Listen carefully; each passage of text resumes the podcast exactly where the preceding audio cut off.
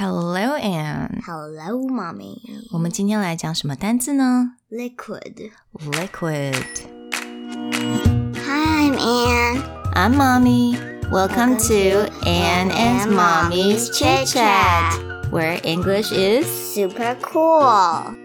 What is liquid, Anne?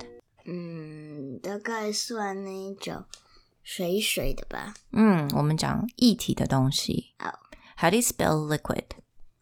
L I Q U I D. Yeah, very nice. Liquid. Now, liquid, for example, we have orange juice is liquid. Milk, water, Milk, water. hmm What else? What did you drink this morning? um, juice. What kind of juice? Apple juice is the same as orange juice. and what else? What else is liquid? Mm, milkshake. Oh, that's a really good one. Milkshake, it's a bit thick, right? Yeah. 因为它很厚厚的感觉。 Sometimes too sweet. A little bit too sweet, yes. 但是 liquid 真是很水水，就是你可以从一个地方倒到另外一个地方。Then that's liquid. And I know paint.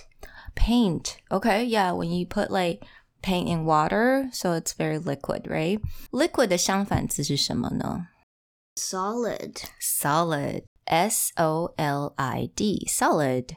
Solid 就是固体的东西。So for food, solid would be bread, Rice. rice, yeah, the noodle. tea- noodles, what else? chips. chips. Okay. um, there are so many different things that are solids, right?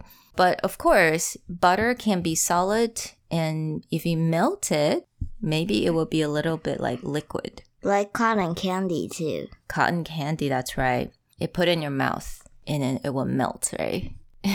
就融化了.